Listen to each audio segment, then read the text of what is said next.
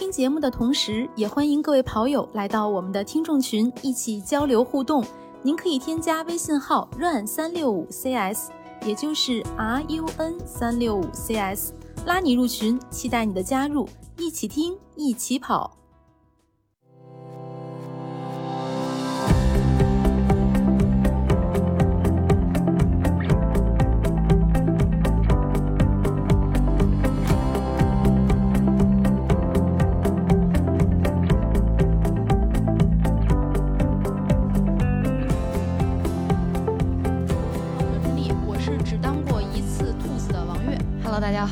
是很可能抢了南哥台词儿，没当过兔子的佳宁。呃，确实没当过兔子，而且我觉得当兔子这件事儿对我来说太难太难了的男子。我这个圆圆回去了吗？我也不知道，就这样吧。啊，大家好啊，我是，我还是想习惯性说我是阳光跑团的郭威啊，阳光跑团的团长郭威。同时呢，我是这个亚瑟士的五星配色，曾经大概现在是二十七次吧，就是二十七次跑那个全国的这种大型马拉松的这个官方领跑员，就是大家说是兔子嘛，嗯，包括对，包括北马呀、广马，嗯，重庆，然后嗯，武汉、无锡、西安、南京、深圳上半马这种，哎，这种大型的比赛，资深兔子，欢迎欢迎。哎，这个地方其实可以给大家简单科普一下什么叫兔子。如果有这个新新加入的朋友，哎，我发现最近好像新开始听咱们节目的人还挺多的，所以有必要 给大家简单科科普一下。对，这个兔子是怎么来的？对对对，主要是兔子吧，是吧？嗯，也不也不是，就是在外国马拉松里边也会把 pacer 就是有时候会叫做兔子。哦，对，它其实是一个舶来的一个概念，因为本来马拉松就是个舶来品嘛。就是简单说，呃，为为什么叫兔子？呃，先别说 为什么叫兔子了，先先说这个兔子是什么吧。就在好多马拉松比赛里面，其实咱们都能看见，呃，成组的可能三五个的这种，呃。叫穿着官方赛事衣服，身上印着 pacer，印着可能某几个数字的这么一一一些跑者啊，他们主要是就是这个我们说的这个叫配速员，担任这么一个角色。这配速员是什么角色呢？就是比如说你在比赛里想跑一个呃成绩，你这个成绩假如说是四零零吧，就是四个小时的成绩，那么官方可能会安排三到五个人去跑这个，按照四个小时呃完赛的这么一个时间，给你配置这么一个配速员。啊，就被我们俗称为叫做“兔子”这么一个群体吧。然后每场比赛，它根据这个人数的不同，它也会设置不同成绩的这个兔子配配速员，或者说配速员，可能从二四零、二四五这个这个。好像三零零以内的，就各组委会有各组委会的这种想法，是吧？很少啊，但是几乎几乎现在就是三零零往后，每隔十五或者三十分钟就会有一组配速员，对吧？对，这个其实最早的时候，我大概是我是从一六年开始跑这个嗯兔子嘛，这个最早的时候基本上就是半个小时，然后当时的最快的配速员是三幺五，因为当时国二的标准是三幺五。所以一般的那个马拉松会把那个最快的配速员设成三幺五，当然当然跟大众跑者的能力也有关系，但是后来因为这个大家的水平都在提高，然后嗯应该是无锡首次就是配置了三零零的兔子，就是进三的兔子，然后后面呢也嗯在是应该是在一八年还是一九年的西安的时候，当时配了一个二四零的兔子，啊当时是赵浩嘛。对对对对，记得。然后，嗯，一般原来都是半个小时，嗯，间隔的。然后，但是呢，就是后来因为这个跑者也越来越多，跟的这个目标也越来越细，所以后来变成十五分钟啊，大概是这样一个情况。嗯嗯，这也是一个一个比赛的一个噱头吧，是吧？就是我这两个半小时的兔子，如果这个精英选手想来，或者说业余选手中的精英选手想来，这个叫。创造一下好的成绩，挑战一下自己。跟一下，那我给你配两个半小时的兔子，可以跟一下啊。这还挺好玩的，挺有意思。这个 pacer，我估计大家就是说，兔子在这个比赛里，大家应该都遇见过。就但凡你跑过半程马拉松或者跑过全程马拉松，肯定对这么一个群体应该是印象深刻的。嗯，对。就包括就是说刚才说到兔，对。说到兔子，我忽然想起来，就是之前我去参加柏林马拉松的时候，我记得我参加比赛前一天的早餐跑，当时早餐跑就遇见几个老外，然后他们脑子脑袋上就带着那个兔耳朵，所以说所以说外国也是叫兔子，对对，是的，也叫兔子。其实对对对，最早就是拿这个兔子耳朵来做一个标识，对吧？因为它这个呃有一个有一个就是说法，就是说为什么叫兔子呢？是因为外国的那种就赛赛犬的比赛。他会放一只兔子先出来，然后后面的狗去跟着追，看哪一个狗先 先追上。这个这个比喻好。对，这这这不知道是个玩笑还是真的呀？但是可能是有一定道理的啊。赛狗的，我好像前两天看到过有一个比赛，它不是一个真实的兔子，就是地上有一个类似滑轨的东西，有有一个东西去吸引那个狗去跑。呃，现在都是文明文明了嘛，引导。对对，保护动物。对，可能最早的时候是兔子。啊，这个有意思啊！这个真的我是头一次听说啊，就是确实是刚才那个老郭说的这个，嗯，这个这个怎么说？兔子或者马拉松都是舶来品嘛，国外这么这么叫哈，我就想起来当时遇见的两个老外，确实就是脑子上带着带着那个兔耳朵。后来问他们一下，他们就说他们是第二天柏林马拉松的兔子，就是就是 pacer，头天。就展示一下自己的身份，然后第二天，哎，人家又去当兔子了，挺好的。他没回答，这就是我的发卡。啊啊！刚开始当兔子的时候我会戴的，但是我当了大概一年以后我就不会戴了。我觉得因为有明显的这种配速员的标识，而且其实就是真的是，嗯，我我也过了那个就是拿这个东西当个这个。调动积极性的这个这个阶段了，想象一下，老郭戴兔子耳朵是一个什么样的画面？还是挺萌的，我能发个照片，是吧？这个确实是跟老郭在比赛里，我我是真的是正经遇到过，就是两回，两回都是无锡马拉松，都是老郭当兔子，而且都是当四零零的兔子，对对，是吧？哎，老郭是不是就喜欢当四零零兔子？当四零零兔子，嗯，那个如果那什么的话，就是咱们一会儿一会儿聊到的话，我会。讲一讲我为什么对这个四零零的这个兔子会比较有执念，因因为可能就是因为我第一次我第一次去破四的时候，当时我是遇到了一个就是比较好的兔子，但虽然我那次没有破没有破四，啊对，第一次去跟兔子的时候，所以后来我对这个四零零是比较有执念。我两次遇见老郭全是无锡，然后两次就是被拍肩还是拍肩？呃，都有都有。二零二零年的时候，当时是嗯，先追上了老郭，速度老快了，追上了，然后还特高兴，还打招呼呢。然后老郭说：“你等会儿啊，待会待会儿追上你了。”然后果然被追上了，而且就是老郭超过我之后，应该还有大概十公里左右吧，应该在三十二左右就超了我嘛，反超了我。反超了我之后，其实我当时的这个呃怎么说呢？目标特别简单，我只要超了老郭。我就能 PB，我算时间了，就我只要超过四零零兔子我就 PB，因为我是后后驱出发的，我本身就是过终点呃过起点拱门就已经，呃枪声过后的大概十十六分钟了，我只要是超过四零零兔子，我一定 PB，然后我最后那十公里就是眼瞧着老郭就在我前方二百米吧，我真的是怎么追都追不上，后来我就放弃了，然后越跑越远是吧？对，就是没有，是真真的还真的就一直在我的视线范围内，但是就是追不上。嗯，啊，后来我就就就不追了，就就属于就那就保持距离吧，距离产生美。对，然后二一年的时候也是，二一年确实没被追上，应该是我刚过终点线不久，他们就到了。但是就是二一年也是打了个招呼，当时倒是没说追上我，确实也没追上。但是呢，我最后还是差了三秒 PB，说明没有动力。应该老郭还是跟我说一句：“你等我追你啊。”我可能就 PB 了。老郭挺挺喜欢说这句话的，尤其在赛前。有一次不幸被他言中了，因为那次是应该是去年的宿迁吧，就我跑崩那一回。我我想着，因为之前是到跑跑进三三零了嘛，我想着宿迁我再 PB 一把，结果就是因为。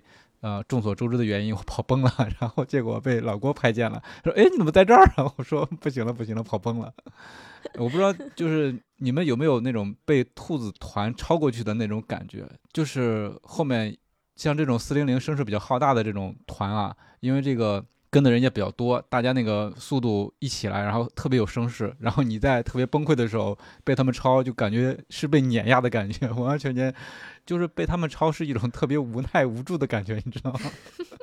除非你后面对再调整好了，然后你才能追回去，你就看他们渐行渐远，然后自己怎么也跑不动了，就特别崩溃。其实这个我跟你说，就是兔子不是说我我们带带的比赛也不是说从头带到尾的。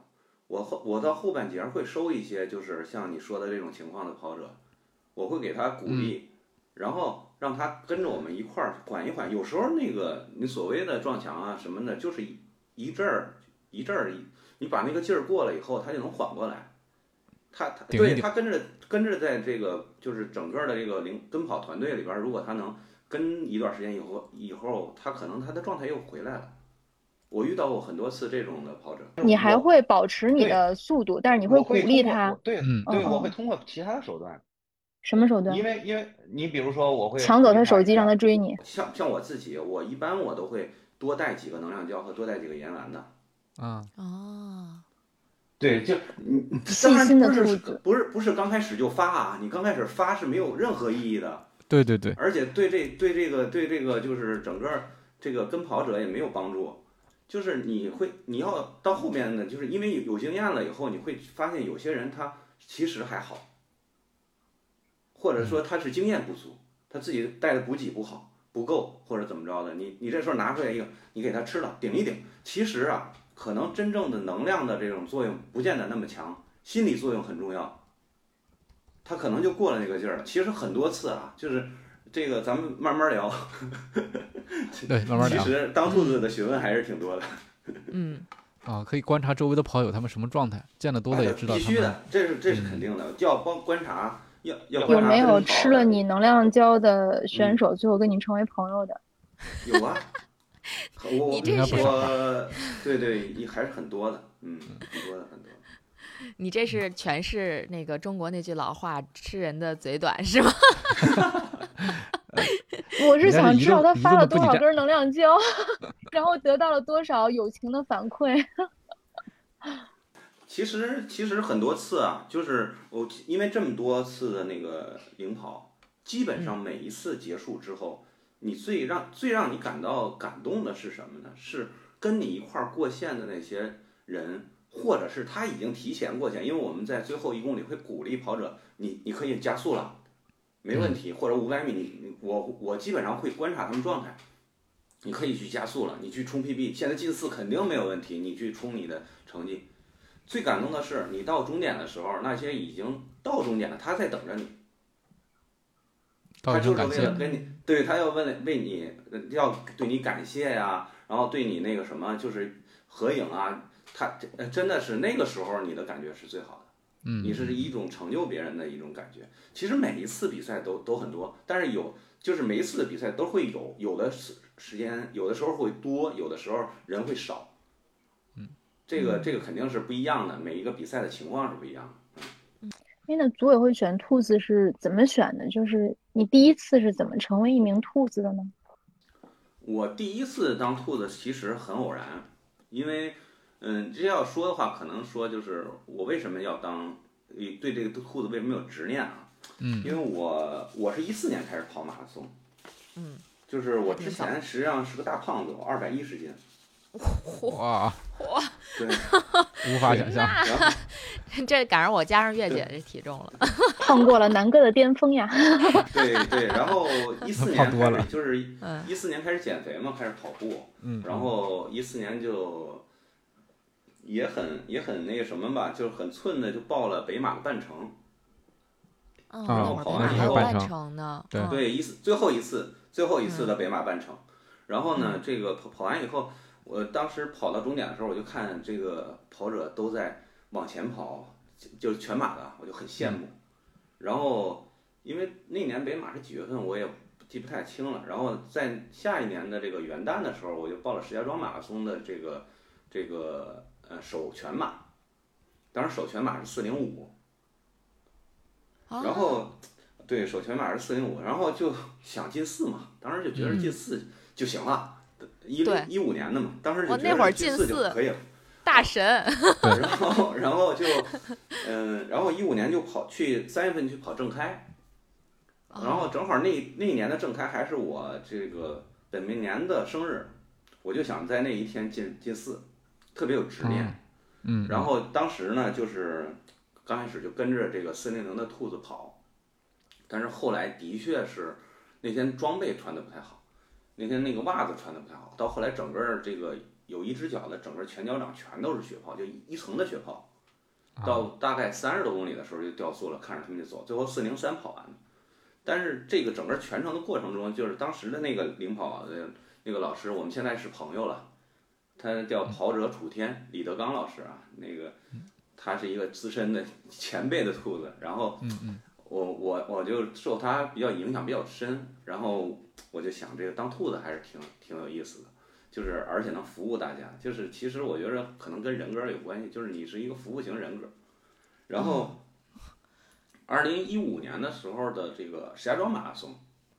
当时我已经进四了，当时我是前一年的上马已经进四了，三三四五，然后那个我就因为当时跟组委会的关系也比较好，就是说实话，真的是因为就是私交也比较好，走后门了。对对对 对，不也不讳言啊，的确是关系比较好。然后当当当然了，我的成绩也满足他当时选拔兔子的一个标准，嗯，他当时就是说领先十五分钟就可以，然后就给我选上了，所以我的第一次的兔子是。二零一五年的这个是二零一六年的石家庄马拉松的一个四零零的配色，嗯，当时后来选拔兔子的标准就变成了你要有大于半个小时的能力，是不是？对，这是后来的，就是嗯，基本上是这样的，就是现在也有就是领先十五分钟的，就是现在每就是每一种的这个选拔的这个每一个组委会可能说对兔子的选拔的标准都都标准不一样，对。嗯，有线上的，有线下的，对对，它其实是这样。如果你大于十五分钟，我觉得会跑的比较舒服。但是呢，就很怕，比如这跑者提供的是他的一个 PB 成绩，而不是一个他每一次跑步差不多平均的成绩。如果他是 PB 成绩呢？其实也不是。嗯嗯，我是觉得你跑多多么那个什么配速的兔子，除非你是一个长距离耐力跑跑者，就是说不是跑马拉松的。嗯，啊，你要是你要是一个跑马拉松，就纯是马拉松跑者，你基本上不会去跑超马的话，那你到三十多公里的时候，或者是二十大几公里的时候，你都会累的。你不管你跑什么配速，嗯，啊，这这个其实它它领先十五分钟或三十分钟，我觉得就是更保险一点。但其实呢，就是看个人，还是兔子来讲那个愉快程度。如果就 说怎么说，比如说你经常跑四小时，我要让你跑一个六小时的兔子，你就没有那么愉快。那就溜达嘛。就会就可能你会觉得比跑四个小时的更累，就愉悦感没有那么高。就是就是都会，因为你到后面都会累。你时间拖得长的话，因为跑六小时的那些关门兔，它也不是说它就能跑，它只是跑五个小时的 PB。很多人对，我们也看到能对对对，但是他们去当六小时的兔子，嗯，对，嗯嗯嗯，个人的这个就是可能就是对这个配配色的这个就是时段的执念是不一样的。我为什么我说我喜欢四零？因为当时我特别有执念进四的时候，然后受到一个兔子的影响，我就觉着这个四零零，而且而且说实话，就是的确当时的四零零的确是一个坎儿。现在对大众跑者来说可能不算太大的坎儿了，就是现在对女跑者来说，四零零都不算什么坎儿了。但是当时那个嗯一六年左右的时候，对大众跑者来说，四零零对男选手都算还算是一个坎儿。对，是的，是的。对对。所以经常能看到四零零的方阵是最大的。对，所以所以刚才嗯就说那个月亮姐姐提提的问题，就是说这个选拔的机制，我觉得就是很多的现在是大部分是线上的。嗯，就是像这种像像北马呀、广马呀、悍马、重庆这些这些大型比赛，它也都是线上的这种选拔。线上的选拔是就是大家提交自己的公众号，你报名就行了，报名提供成绩证书，对对，成绩证书过来，对。然后呢，基本上是这样的，有配速的领先的要求，然后呢，有这种经验优先，对吧？有急救资格的优先，包括有流量的优先。对吧？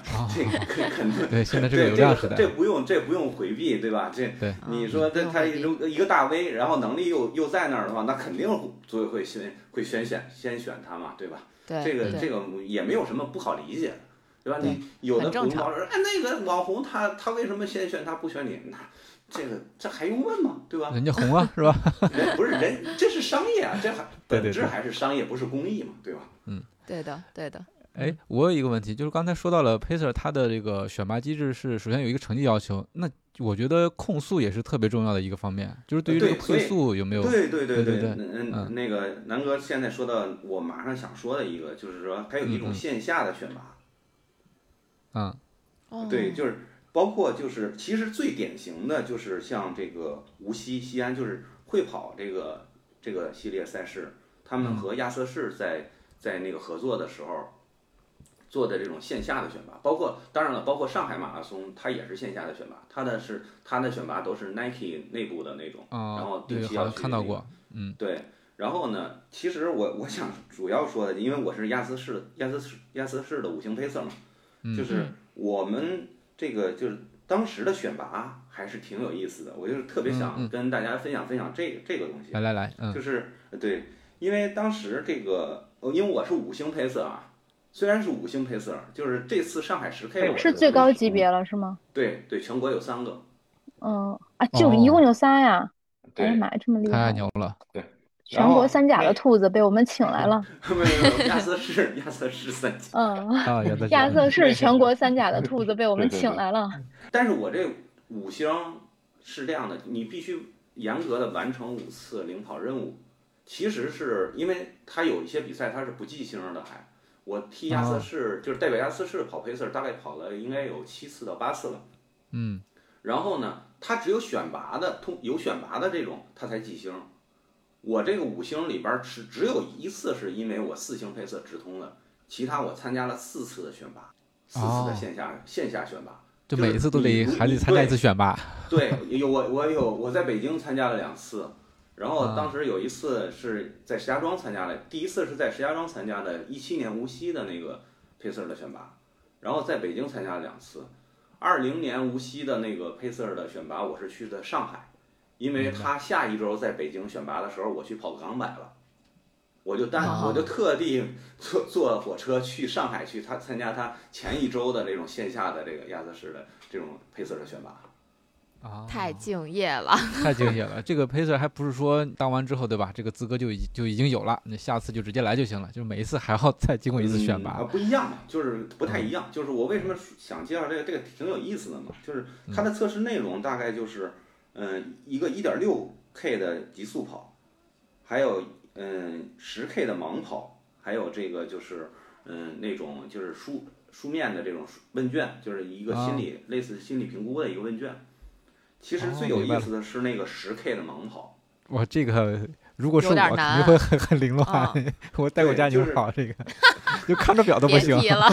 对，就有的人可能真的不适合当兔子。啊，都都，我觉得都挺有意思的。来来听老郭讲故事。对我我讲讲那个十 K 盲跑啊，就十 K 盲跑是这样的，就是他在操操场，嗯，在一个操场上，然后不不允许你带那个手表的。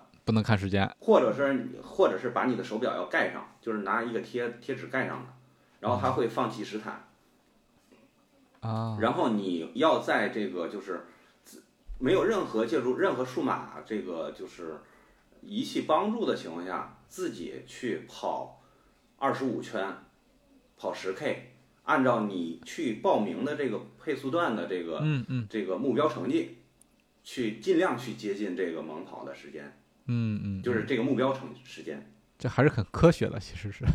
其实也有一点不科学，因为现在大家都手表，它可以调整。就比如说我我比如我的目标配速，你要是四小时，应该是五四一，对吗？那我前面可能比如五四一肯定进不去。嗯，呃，五四零。嗯，大概你大型的马拉松的话，你基本上要跑到五三七或五三八。是因为起跑晚吗？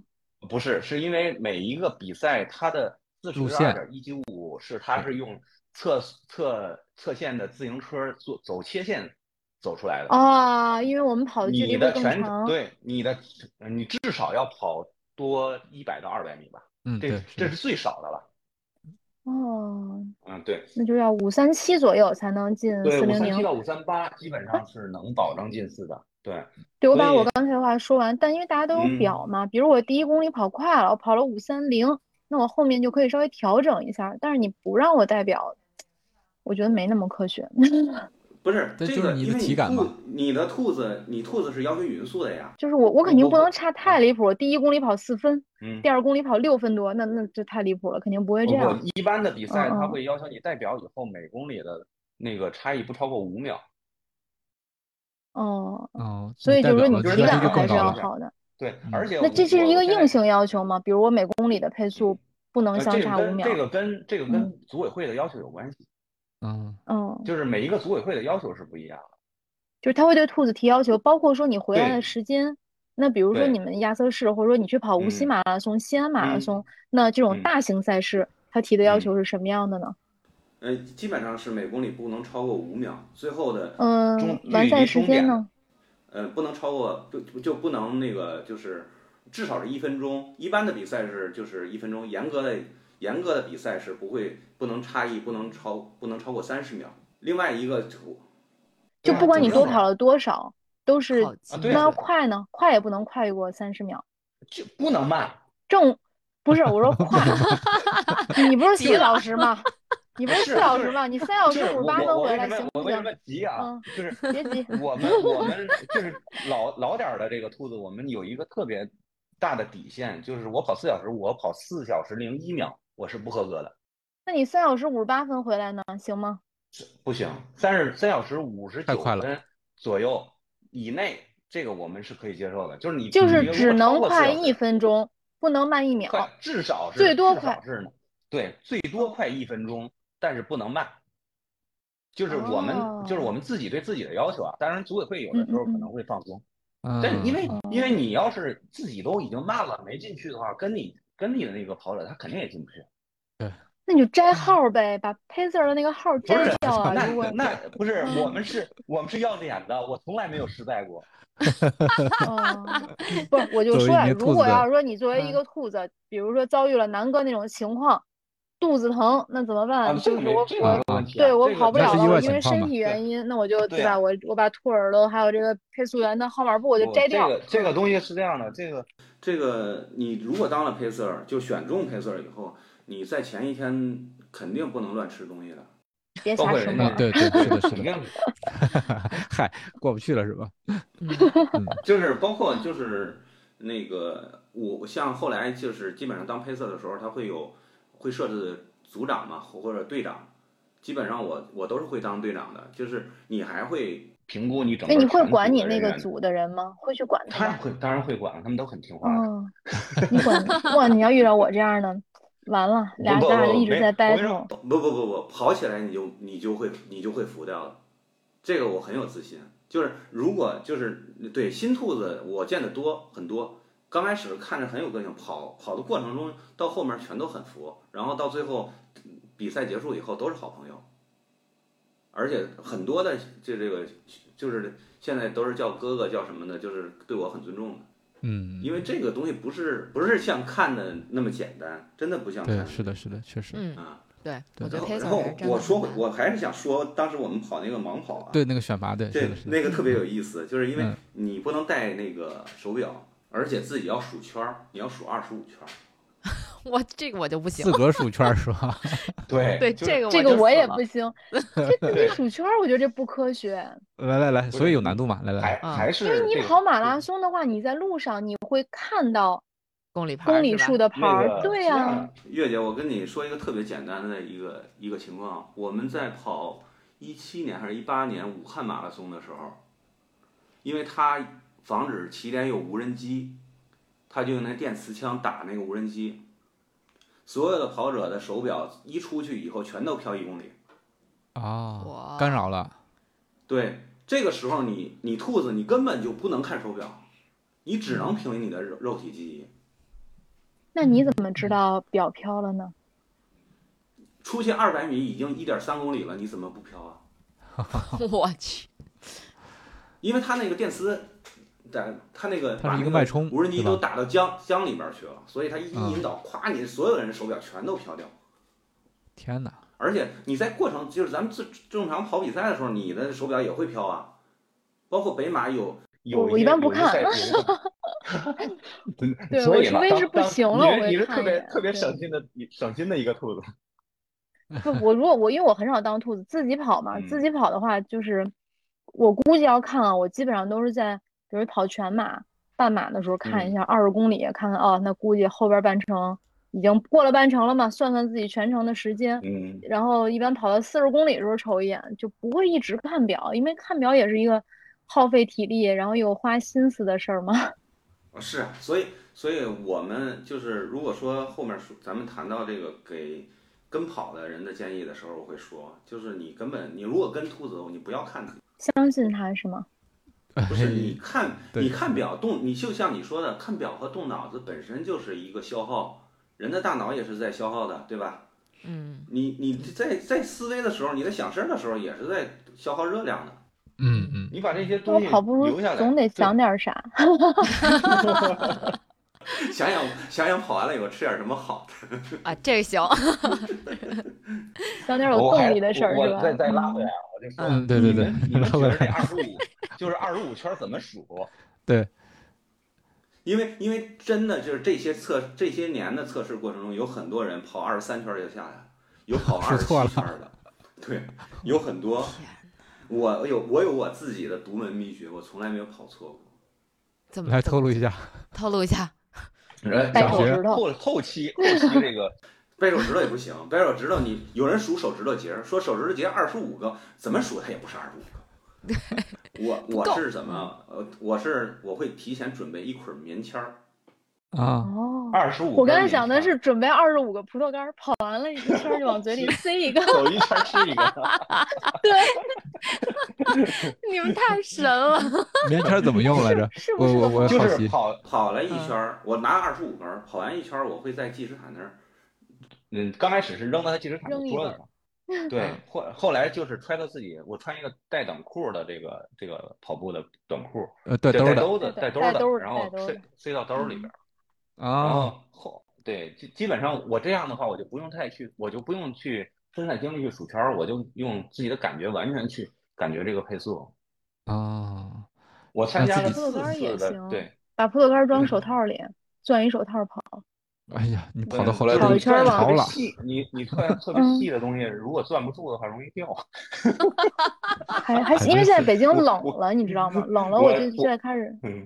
反正装一小口袋。呃，反反正有一个东西 能让自己提示一下。因为后来后来我这个我这个绝招就是亚瑟士内部的兔子他们都知道了，他们参加选拔的时候大部分都会用这招。都见过你扔棉签啊，因为。哎，这太有意思了。棉签小王子。这有意思。对，因为因为我我参加了葡萄干小公主吗？那今天就是棉签小王子 VS 葡萄干小公主 标题就这个就这么定了。大家猜猜是怎么来的？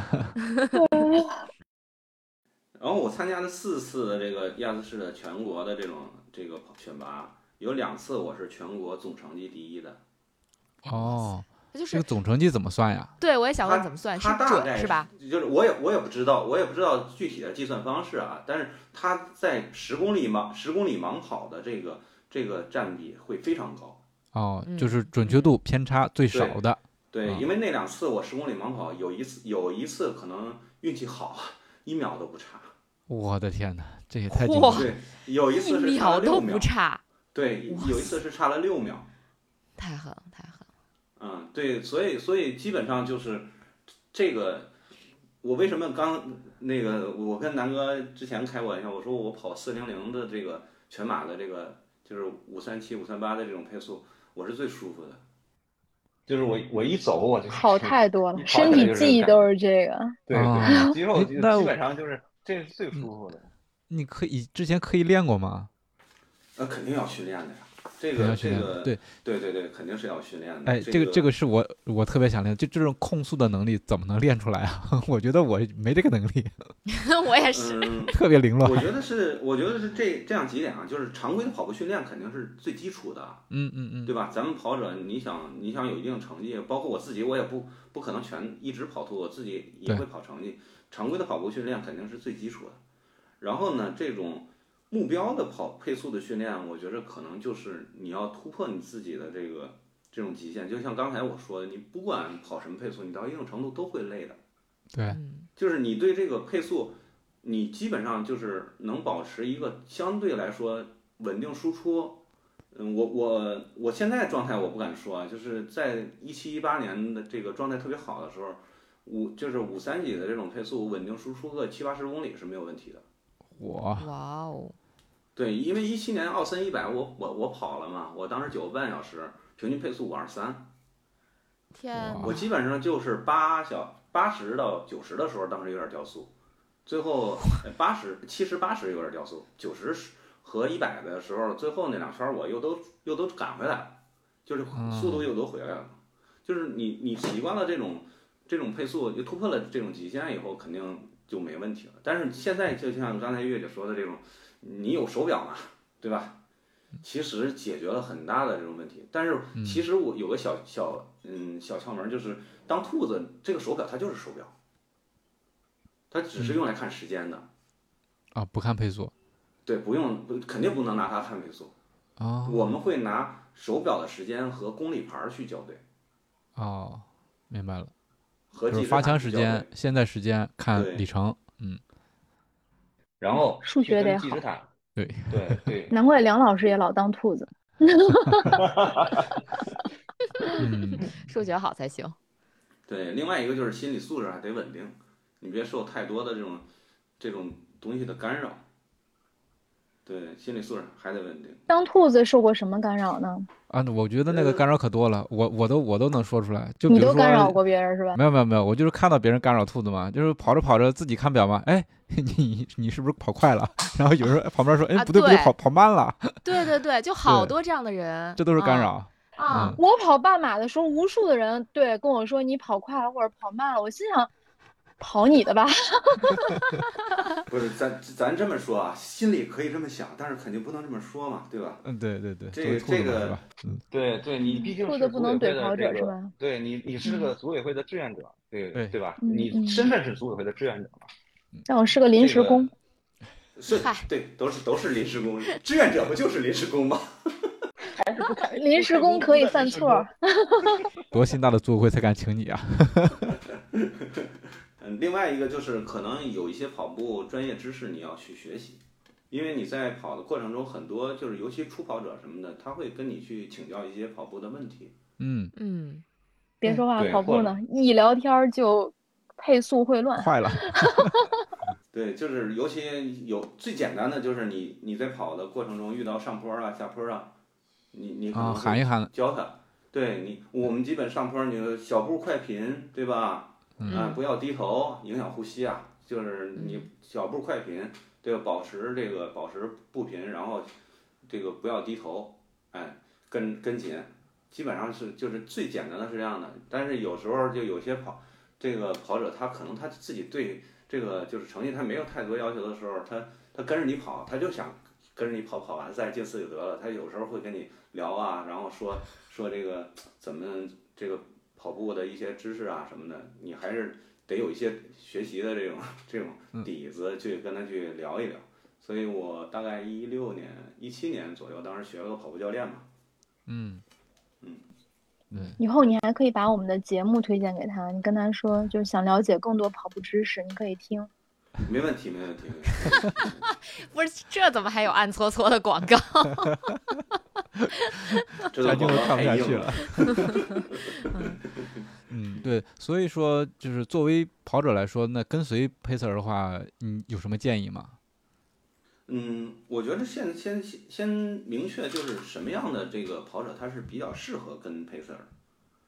嗯，一般我觉着建议的是这种初跑者，或者对这种自己控速的能力不是特别强，但是对这个嗯成绩有期待的这种跑者。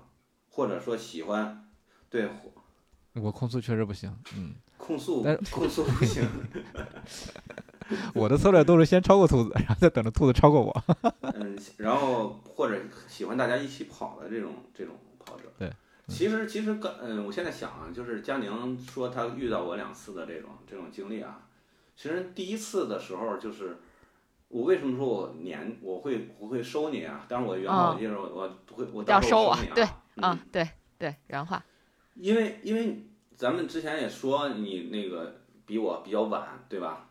你在追上我那个时间点的时候，你已经超超出你自己本身能力在输出了。嗯嗯，就是所以会崩。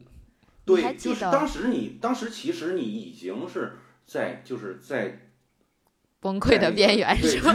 就是你刚开始在吹，对，就是这就是第二点，我就说，就是你要是想跟兔子的话，你要了解组委会对兔兔子的安排。其实你就很了解对兔子的安排，对吧？你知道兔子是。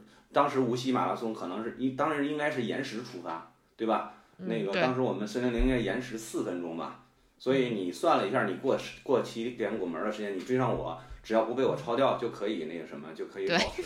但是你没有计划说你在什么时候超我。对，其实我应该就跟着你，然后最后你在很你在对你在很你在很短，我记得应该是十几公里你就把我超掉了。十公里左右吧，我当时确实快了。对对对，你看我这个记性还是比较好的，相当好。那你还记得当时咱俩早餐碰见的时候，你记得我的状态吗？那个记不住，因为当时你看见我就问我说：“你是昨天晚上没睡好吗？”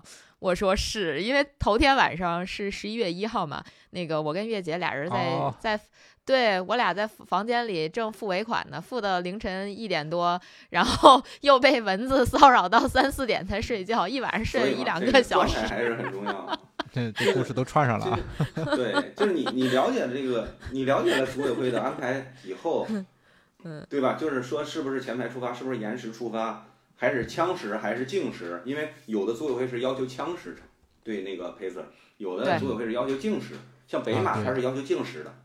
嗯，对，像那个大部分的组委会，它是要求枪时，像所以北马人太多了，对，他会延时以后再要求那个就是你的净时，就是像无锡是延时之后要求净时，所以其实我们的净时是三五六，当就是无锡的比赛啊，对，所以说在跑步的在跑的时候，也有跑者对这个有质疑，对吧？所以就是对，嗯，然后呢就是。如果说就现在说到佳宁那个事儿，就是对跑者跟随佩瑟尔建议，如果你靠后的话，你一定不要急于去追佩瑟尔。嗯，而而且佩瑟尔靠前出发的话，你如果急于追，在前半程或者说就是十几公里就追上的话，你肯定把自己拉皮。这是这个这个肯定是这个就是基本上百分之八十到九十的概率，除非你低估了你自己的能力。你后边还能大幅度的 PB，这个咱不说啊，就是你正常来说的话，嗯，你如果一估计，你大概我觉得大概二十五六公里或者三十公里左右，你能把你的目标的这个 pacer 追上。你要如果特别靠后出发的话，你自己衡量一下，大概二十五六到三十左右，你你能追上，或者说像刚才佳宁说，你追上以后你就先别急于超，你先跟着，先稳一稳，嗯，对，然后。嗯，你知道我当时为什么要抄你那个什么吗？因为我当时其实目标是三三零，所以，所以，哎，最后就是崩的没影了。可能跟各种还是对成绩太有期待，对吧？对自己确实是，确实是太有期待。评估上，评估上面对，绝对是有问题的。对，绝对有问题。因为我当时，嗯，头其实我们是头天晚上十一点多才到的。哎，不对，那是哦，没有没有，那次应该没有没有，那次没有，那次。对，第二回，第一回其实是在前几天在无锡一直在站台，东东对付尾款，然后东奔西跑也没怎么练，对，就挺忙到的。确实是赛前也没休息好，但是也的确是高估了自己的能力。其实我当时就应该以 PB 为目标，就跟着你就得了。但是我还想着说冲一下三三零，结果就就就拉胯了。而且那天我我印象如果没错，因为无锡我跑过四次的 pacer 了。每年的无锡，其实那个就是它的时间点的时候，嗯，那个气温是很不稳定的。二零年那年应该是不不是很凉快。嗯，对，那天是有点闷的，就是你你当时就是那么出去以后的，你的整个输出会非常大。嗯，嗯，另外一个就是，我觉得就是刚才说的，你要如果跟配色的话，就忘掉自己的手表，嗯，跟着整体去去去跑就好了，跟着整个方阵去跑就好了。另外一个就是，有些人喜欢跟配色的时候，他跑到配色前面压着，就是他在前面破风，他来加速度。对对，就是就是就有这种的，我都会把他让他跟到这个队伍里边去的，我会马上跟他说，你上队伍里边。对，第一，你你在前面破风，你这个你自己会费劲，虽然照片多啊，这倒是，对吧？但但是你自己会费劲的。你如果是跟配色，你就是想想，嗯，追求一定的成绩，对吧？跟跑有一定成对成绩有要求。我不在乎，就是为了挡着你。那那那没关系啊，那个，嗯，我我们整个方队方阵，他他的一般跑者，他对自己的控速的能力，他不是特别稳的。就是我我匀速跑的时候，你在前面儿，你很难就是你你自己，除非他的他的能力也非常强，他自己能跟我一样匀速的去跑，否则要么他很快就被我超掉，要么他自己就跑远了。但是一般来说，这种人我觉得也没有，就你像你说的没遇到过自己嗯没有那么太故意有个性的，对，没有那样个性的。对，我觉得要是喜欢自己跑的人就不会。因为我其实是不太跟兔子，对我就一般我遇到了，要么就提点速先走了，对吧？那就就就省得大家挤在一起。就是他在前面的话，我就会说，我说你跟到后面去。然后基本上所有的这个，嗯，基本上遇到的全都会去，就听听你的话，会听从听从这个建议。跟对，因为 听的没意思。基本上基本上就不听的，你就你就先跑嘛，对吧？而且说说实话，有有一点挺有意思的是什么呢？就是你跑兔子跑多了以后啊，每一年在第二年的这个同一个比赛的同一个四零零方阵里，会你会遇见老朋友，虽然可能没有微信。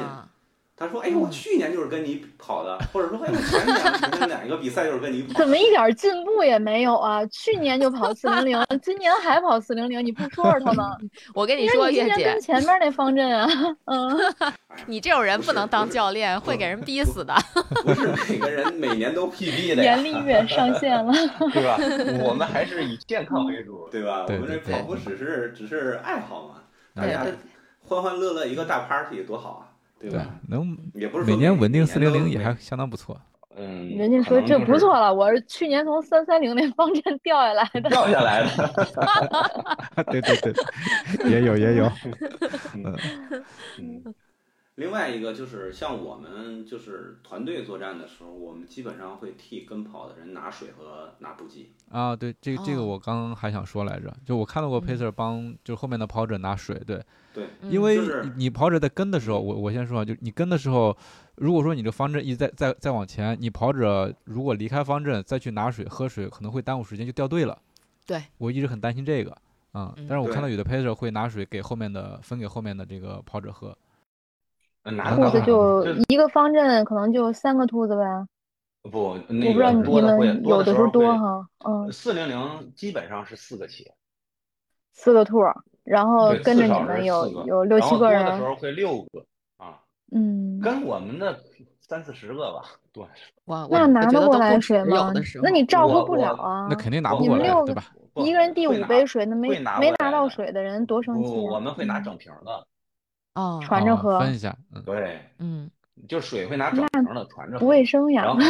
嗨，尽量点在哪？会提示他们，尽量不用直接对嘴喝。但是泪蒙的时候，对吧？互相喝个口水，反正 泪蒙那个也是在所难免的。对对，有的时候前面都很讲究。对对，有的时候追求成绩的时候，他他就不顾这个，不管这些了。嗯，对，是的。没有没有，关系好的那胶还一个一个胶，两个人传着吃呢，是吧？好家伙，对对，当然包括像拿补给啊什么的，我们也是，就是你像组委会要提供香蕉，可能抓一把，然后往后传。然后那种能量胶也是，基本上是这样的，所以就是你跟兔子的话，就是如果你发现这个这个领跑员他是会定期帮你去拿补给的话，那你就跟着他，你不要自己去那个什么。像我们领跑的话，我基本上都会在刚开始的时候就会跟跟跑的这个跑者说，我我说不用你们不用进站，我们会我们会安排人去那个拿补给。啊，我会会刚开始就会跟他们说这个。但这个也不是组委会要求的吧？只不过是咱们说能能做到这一点。啊，这属于附加值服务，对吧？附加值服务，因为你想，哪怕是顶配六个兔子服务三十个跑者，等于相当于一个兔子要服务五个跑者，人均。嗯，你得拿多少？其实还是，对，还是挺难的。他又要拿水，不会，不能还要拿胶，不能。你还要拿这个什么运动饮料？嗯，对，你要有人继续去跟继续带去领跑，是的，嗯，至少要有两个人继续继续去领跑，然后其他人去进站。拿完补给以后再追上这个团队，嗯，这说明这三十个人不是每个人都享受到了你们的服务，有的人可能就吃了自己兜里的胶。对最基础的是你要保证自己的这个，这我们也不是服务巨婴嘛，对吧？你这个我只是替你拿官方的水和官方的补给，像香香蕉啊这种，对吧？你自己能量胶啊、自己盐丸啊这种东西，肯定是自己提前要做好准备的。我们肯定有的比赛官方是有能量胶的哦，但是能量胶的占。能量胶的站基本上最多也就是两个吧，一般就是一个嘛。嗯，比赛不一样，但是你想跑全马的话，你至少我觉得跑四零零，你如果是一般跑者的话，你至少要准备四到五个胶。对，差不多吧，就是或者三到五个也可以，四到五个要求有点高了。就是，嗯，严肃跑者吧，吃四到五个，四到五个，十公里一个嘛。对，四到五个稳一点。这一段意思就是说，这个 pacer 除除了带节奏、带速度之外，还会给跑者提供一些其他的额外的服务，对吧？对，还是其实我觉得挺贴心的。嗯，对，就是这种附加值服务，这属于。那再接着讲一讲这个印象深刻的当兔子的经历。印象深刻的，我我觉得可能每一次都有不同的这种感觉，就是有都有不同的这种这种体会。嗯，比较深刻的，我我讲两三个例子吧。嗯嗯，第一个是那个一八年的广马，就是我当兔子是一六年开始当，然后呢，一八年的广马的时候，我是第一次主动劝退一个跟跑的跑者。啊，就是他的状态当时完全已经不行了，就是他如果再勉强跟的话，真的是因为广马，这我估计也都三位也都跑过，对吧？尤其 北方的跑者，对北方的跑者，在十二月份去的时候，那边其实还是很热的。就是我印象里，广马的天气就没有好过，就是没有一次它是那种气候宜人，说小风吹着或者淅淅沥沥的那种。一六一七，我想想啊，因为广马我跑了四次的配色，就是应该有有那么一两次吧，就是一两次还可以。大部分的时间是很差的，这种就不是说很差，就是北方的跑者不太适应的这种。有时候甚至就是很差，比如说雾霾天或者闷热。嗯，对，就是闷热嘛。就是一八年那次，就是有一个跑者，他刚开始跟的很好，就是而且是全程跟着我们，到最后其实已经回到这个江的这个当当时在沿江跑嘛，就是已经很快就到终点了，但是他的状态特别差，就是。完全已经是那种就是虚脱的那种状态，但是机械性的那种。然后我看，因为我我们到后边呢，我基本上我这个我都会观察这个跟跑的这个跑者的这个状态。然后我就跟他说：“我说你不要跟了，你先缓一缓，你放放一下这个放一下配速，缓一缓，然后慢慢的就是咱们完赛肯定完赛，安全第一，没有问题。然后到。”到最后我跑完了四零零，我还在中间等了等了等他，他大概四零四零三四零五这样的时，就是状态当时已经缓过来了。对，就是当时已经缓过来，但是当时他如果硬挺的话，就基本上我觉得就要出出问题。所以，对对，所以我觉得安全是，对安全是最重要的。就是你你当 pacer 的话，你肯定不能说一辈子。刚开始我们头两年当 pacer 的时候遇到。遇到走的跑者，你会说跑起来，跑起来。现在想起来，人家会想你，哎呀，太讨厌了。明明明我都已经跑不都已经这样了，是这样，加不了油了。就是对对，其实他在赛场上每一个跑者都是自由的，就是他他可以走，嗯，他也可以退赛。但是其实你当 pacer，对你当 pacer，其实还是要帮助他去成就他的这个目标，对吧？帮助想达成这个目标的人去达成，这就是比如跟你的那些人，他肯定是有目标的，那就像你说的，有很多种鼓励方式嘛。嗯，对对，他的他当时的状态你也要合理评估。对对对，不能生往上顶，对吧？对，安全肯定是最重要的。如果你觉得这个人其实还好，只是他就是心里很那什么了，很就是很极限了，或者说觉得累了，哎呀跟不住了，或者还能说话呢。他说：“哎，我实在跟不住了，你们那什么先走什么。”这种时候，就是如果是三十多公里的时候，我会给他一个胶，我说你吃个胶顶一顶，肯定能进四。嗯嗯。我刚才老郭说的这个情况，我觉得特别像我训练的时候，就是边跑然后边说跑不动了，我不跑了。就其实你还有力气在那喊。嗯，对啊，你能完整的说出一句话的时候，其实你的状态还是 OK 的。对对对，嗯，你这样到说不出话来了，那才有点吓人呢。所所以你这个时候，你你对你 push 他一把，或者给他一点额外的这种精神鼓励，或者是类似精神鼓励的物物质鼓励，他可能就完成了他的目标。我为什么说我会每一次多带几个胶或者盐丸呢？就是这个时候，其实这种东西的真正的、真正的实际的能量的作用不是很强，但是精神的助力，对精神助力很。给你一颗四零零完赛银丸，祝你四零零完赛。那我怎么觉得这期不该给新手听呢？感觉揭秘了，老早识破精神骗局。哎不，但是也管用，就是你哪怕你知道它，对对，它也会管用的。嗯嗯，到那个状态会真的是会会管用的。嗯，另外一个就是，嗯。还是一八年，一八年当时这个重庆马拉松，就是我们半路，就是像跟南哥说的那个，我们半路在，应该是已经是二十多公里了吧，捡了一个这个就是当时已经掉速的一个女孩儿，嗯，然后就是一路鼓励她，就是给带到终点，带到终点，好看吗？就是过了终点以后就，过了终点以后就抱着我们哭，啊，好看吗？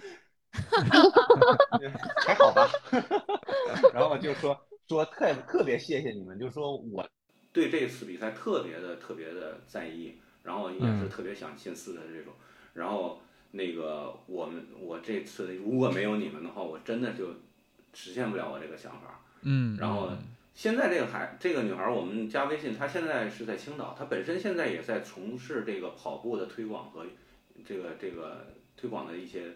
包括跑步的活动的组织一些活动，啊，所以我觉得这个就是特别好的一件事儿。对，所以你对他的这个帮助，你不知道对他后面还有什么更深远的影响，对吧？对对是的，嗯，这个感觉特别好。对，所以这两次可能是相对来说一一一个是比较正的，一个是一个正正向的这种鼓励，一个可能是这种安全安全的。对，都挺正的。对对对，这个是安全嘛，安全第一嘛，对吧？对，是这样的。这两次可能就是相对来说是印象比较深刻，其他其他其实还有很多。哎，所以佳宁和南哥，你们俩听老郭就聊了这么多，你们俩以后会不会想尝试当一次兔子？我不行，我我深刻的知道我不行，就是我不是像老郭一样的这种服务型人格，我可能服务型人格，对对对，我可能是更自我一点，就是而且我深知我自己担不下这么大的责任。就是我自己平时跑的时候配速就非常乱，就是一会儿 一会儿，比如说我今天要跑一个，嗯，就就说我今天吧，我今天跑的课表是一个五十分五十分钟的那个算是马配吧，然后呢，我我就觉得自己好像跑的是某一个配速，等我 跑完了再一看表，根本不是好吗？跟我想象的完全是两个两码事儿。我就我觉得我跟佳宁差不多，就是那个选拔就会把我刷下去的，我应该是全国分最低的那个。我你俩就，假如你俩可以走后门当兔子，我我俩。别别别别，我正好我觉得还是不要当 误人子弟。对误人子弟，这工作做不好的话，还还是挺那个的，嗯，还是要认真对待。还是蛮蛮难的，对，就不是我们想的那么简单。不是说我能四小时跑完一场马拉松，我就能当四个半的兔子，或者我三小时跑我就能当四个小时兔子，不是这样的。对啊，因为我唯二的当兔子，都是跟都是跟佳宁当那个当兔子嘛，就第一次就把佳宁给带爆了，然后第二次，呃，佳宁只是说。对啊，第二第二次是佳宁在跑一个课表的时候，说是这个最后一段可以稍微快一点。我说行，那我就快了一点。我跑不动了，刚跑 了两步，你又快了好大一个点儿是吧？没有，刚跑了两步，佳宁说停，我来。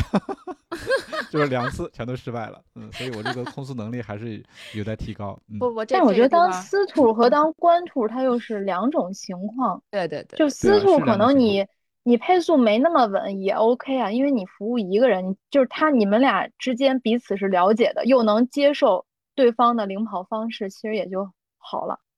因为其实未必，我们都说匀速是跑马拉松完赛最轻松的方式，但是最科学的，对对，可能是最科学，但最科学未必是最适合每个人的。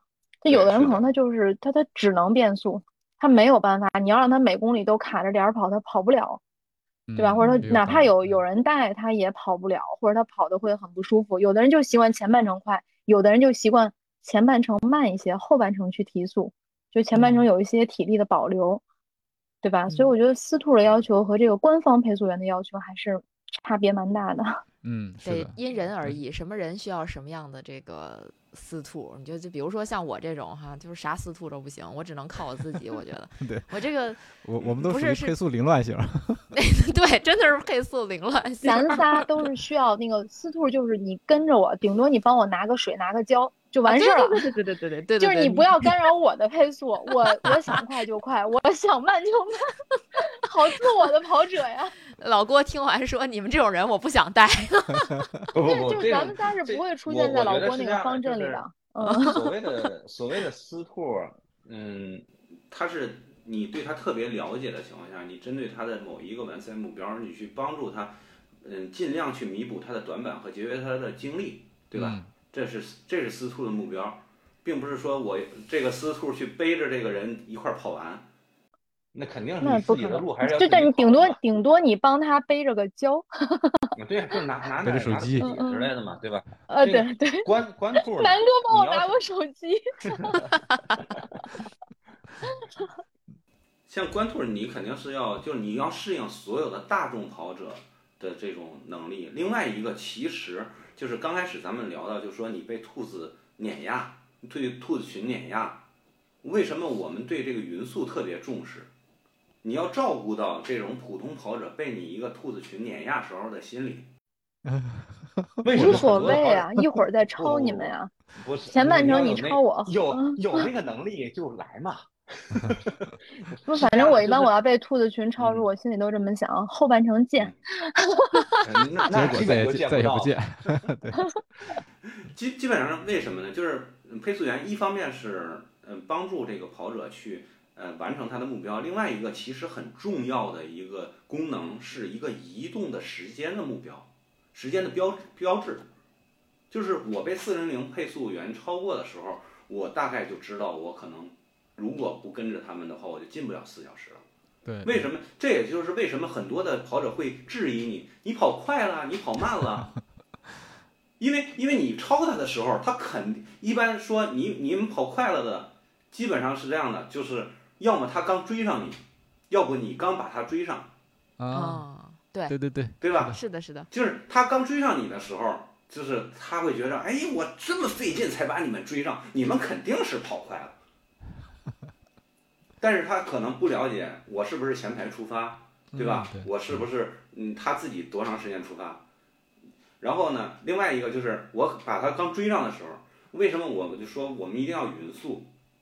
因为你如果真的是前半程我就快出两分钟了，你这时候把跑者撵上了，你对他心理影响是非常不好的。啊，其实明明我自己能跑进四小时，哎，你你快你兔子快了两分钟，前半程就给他撵过去，他当时就觉着我操，我跑慢了，对吧？这这时候你就会影响，就会有个负面的影响。所以我们为什么说这兔子肯定是要匀速的？大部分的，尤其是高标准的。组委会他会要求每公里的误差不能超过五秒，然后半程基本上我们都不会超过半分钟，就是到全程也不会超过半分钟，就是这样的话是一个可控的，然后对大众的跑者是一个相对这种中性的一种影响的一一个这个领跑的一个作用，而且是一个相对精准的一个移动的这种时间的标志，还是。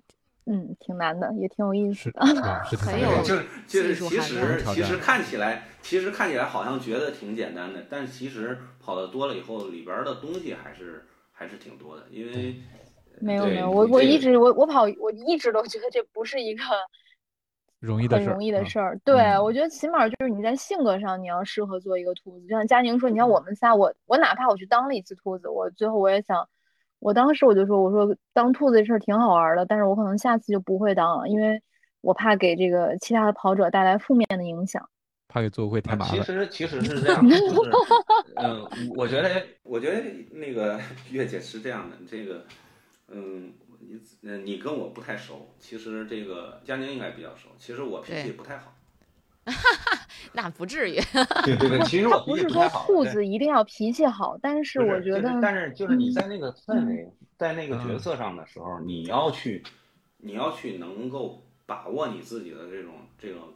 角色的这种尺度，有时候真的能遇到那种特别，哎，这个跑者的素质也是千差万别的，真能遇到那种素质特别差的，本来什么事儿都没有，给你竖个中指这种都有。会有啊，算了，我就那就这纯纯粹。我觉得也不一定非要忍，就毕竟咱是临时工，为什么都要忍？觉得大大家就就就是觉着你，我我们觉着就是降维打击嘛，你你无视他就好了，对吧？嗯。对吧？你就无视他就好了嘛。就是这个人，这个人和我不是一个 level 的，我我我我根本就无视你，你就没必要跟他待着。也有也有那种，就是因为跑的多了以后，特别有意思的是，就是你跟跑的，就是他跟跟你认识你的，认识你这个 pacer 的这个跟跑者多了以后，有的人过来说你们跑快了，有的跟跑的说你你赶紧走吧啊，我们这个兔子特别靠谱，怎么怎么着的，就有你不用自己说话，有人已经帮你就。对，替你说话了。对对对，就是很多次是这样的。这个时候，你你就觉得还还还挺感动的，因因为你也没有为他们做太多的事儿，但是他就对你非非常信任。我觉得这就是当 pacer 的一个荣誉感、成就感、成就感啊，都在这儿了。真是有一个特别特别不错的一个体验。当你把这么多人都带到终点的时候，是吧？对对对，一个自己也得到了巨大的反馈。嗯。对，是的，就是你是一个，就咱们说俗点叫什么“赠人玫瑰，手有余香”，是吧？其实有时候你就像咱们说，你不可能每一次比赛全都 PB。我我跑的多的时候，我一年跑十几场，就是跑的比较疯狂那几年，那不可能每年每一场都 PB。那你这个在普通的平时的这种比赛的时候，你当 pacer 去服务一下大众跑者，然后帮帮助他们去成就他们的目标，成就他们的嗯小小目标或者。嗯，小梦想的时候，哎，对你自己实际上是也是一种成就嘛。嗯嗯嗯，哎，特别好。感谢老郭的分享啊！接下来进入到我们的推荐时间。那今天老郭有没有什么推荐带给我们的听众朋友？嗯，好，我我推荐一个就是训练项目吧。哎，这个好，这个好，这个跟兔子有关吗？嗯，跟兔子没有关系，但是我是我个人认为对跑者。最合适的交叉训练项目，嗯，什么呢？呃，我不知道三位有没有去这个团课，团课这个就是上过团课，上过呀，跳操健身房那种，对对对，健身房那种，或者是嗯，Super Monkey 啊，乐课啊这种啊。那他课不一样，就是上哪种团课？比如团课，你看有有跳舞，有跳舞的，所以有力量训练，有核心训练，嗯，是的。所以我要推荐的是其中的一个项目。嗯嗯，莱美的 Body Pump 就是杠铃操的训练。哦，这个我听过，莱美听过那个，但是不知道这个呃 Body Pump 是莱美的一种。对，今天对 Body Pump，因为莱美是那个就是新西兰的一个全全球性的这种团团课的这种品牌，Body Pump 是它旗下的一个杠铃课的一个训练，每一每一次大概是就是五十分钟到一个小时左右的时长，然后这个。通过杠铃，然后这种这个嗯杠铃片和自重做这种小重量多次数的训练，嗯，就是我为什么觉得这个我来推荐呢？其实我我这个人就刚才也聊到了，就是我对爱好的时候爱到就是喜欢到一定程度以后，我就特别喜欢去学习它。就是我刚我刚自己也考了一个莱美的这个 Body Pump 的教练的初培，刚刚过了一个初培，但是我后边肯定是没时间去代课的。但是我觉着我就是喜欢它，我就是想去了解它，去更多的去知道它的内容。所以，我因为我跑步跑的时间也比较长了，然后包括其实我呃游泳啊、骑车呀，包括也练 CrossFit 的传统健身房这种，我都都尝试过。而且都嗯，我觉得也玩的时间也不是特别长，也嗯，但也不特别短。这个，但我觉得这个 body pump 的这个杠铃操的训练呢，是特别适合我们跑者的一种交叉训练的方式，因为它是呢这个小重量多次数的这种。就是它不会像那个你健身房啊或者 CrossFit 那种奥奥林匹克举重上大重量，它是跟着音乐，然后每大概嗯每一节课是十个小节，它会对你的全身的嗯从这个嗯臀腿，然后到胸部、背部、核心，嗯二头、三头、肩部，然后还有它是有两节的臀腿的训练。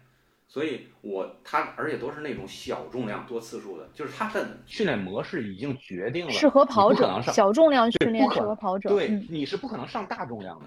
嗯嗯。哎，这它的训练模式已经决定了你是不可能上大重量的，所以这种它特别适合跑者，因为你跑者平时我觉得大家可能，嗯，一反正我觉得大部分的跑者，我觉得可能平时的抗阻训练是不够的。对，力量训练不足。对。这种实际上它是一种小重量多次数的抗阻训练。另外一个呢，就是因为我通过这个就是教练的初培学习啊，也了解，他所有的动作设计呢是这种最安全的。你比如说深蹲，对你比如说深蹲，咱们在健身房深蹲或者是这个 CrossFit 深蹲的话，它会让你蹲的很比较低，对吧？对。这像这种像这个课程的时候，它的教练会提示你，你不要低于膝盖。哦，就是你最低就低到就就蹲到膝盖，膝盖到九十度，就是他是评估过的，就是所有的这个正常人，你这个它里边的所有的动作都是安全的，它的它的第一点，它的首要原则也是安全。嗯，所以就是咱们普通跑者，所以你虽然没有经受过原来的这种力量训练也好，没有接触过这种这种器械也好，你都可以去尝试这种。这个它这个动作的训练，它这个动作就是绝对安全的，它是经过评估的。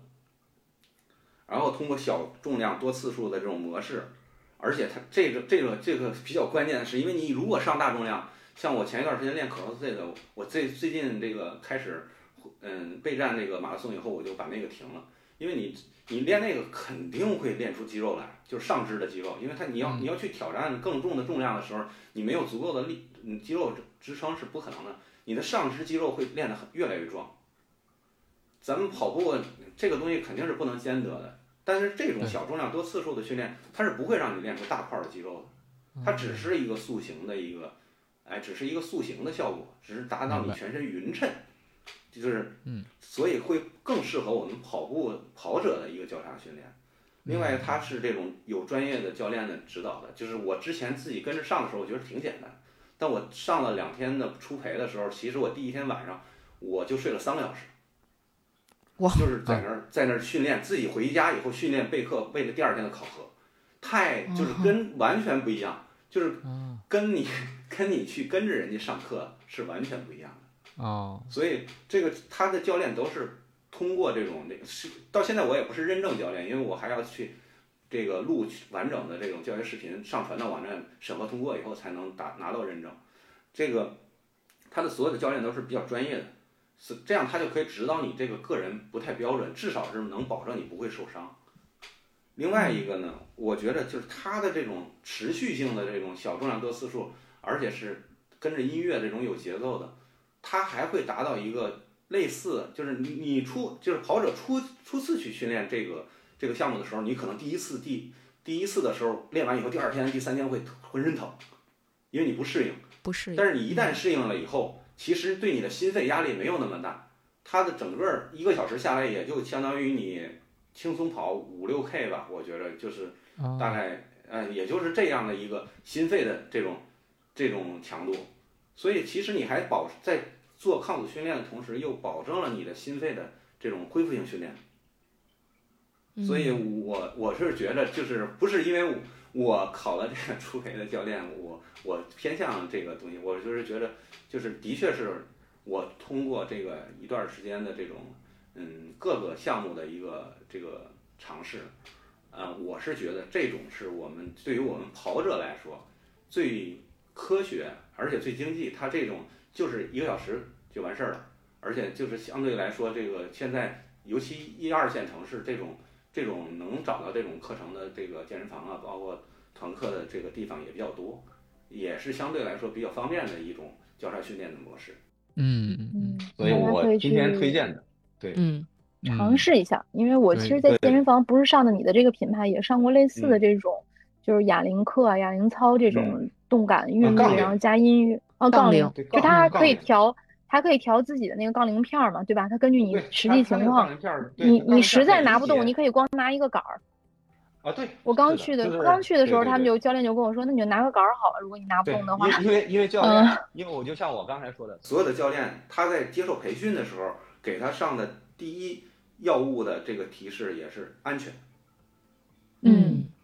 所以他对，就是你没有来练过这个课的这个学员的话，他会不会让你上重量的？